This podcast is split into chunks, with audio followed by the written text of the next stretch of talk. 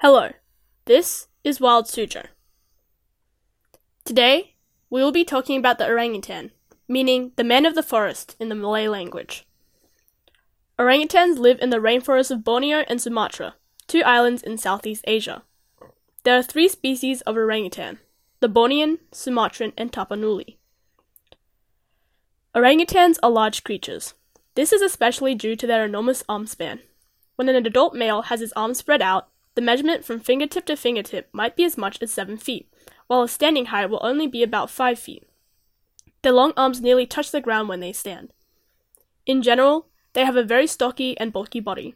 They don't have a tail, like all species of great apes. They have grey black skin, and their body is covered in reddish brown hair. They have large heads with prominent mouths. Their hands are similar to our own. They have four long fingers and a shorter opposable thumb. An opposable thumb is a thumb that is able to touch the other fingers on the same hand. They also have opposable big toes, meaning their feet can hold onto objects as well. Orangutans are foragers, and they have a wide range of foods that fit in their diet. There are hundreds of foods that orangutans can and will eat, such as fruit, leaves, bark, insects, shoots, honey, and bird eggs. Orangutans on the island of Sumatra have been known to eat slow lorises, a type of small primate. They will also eat soil and rocks for mineral nutrients, to absorb toxic substances, or to treat a disorder. For Wild Suzhou, I'm Siana. Thanks for listening and see you next time.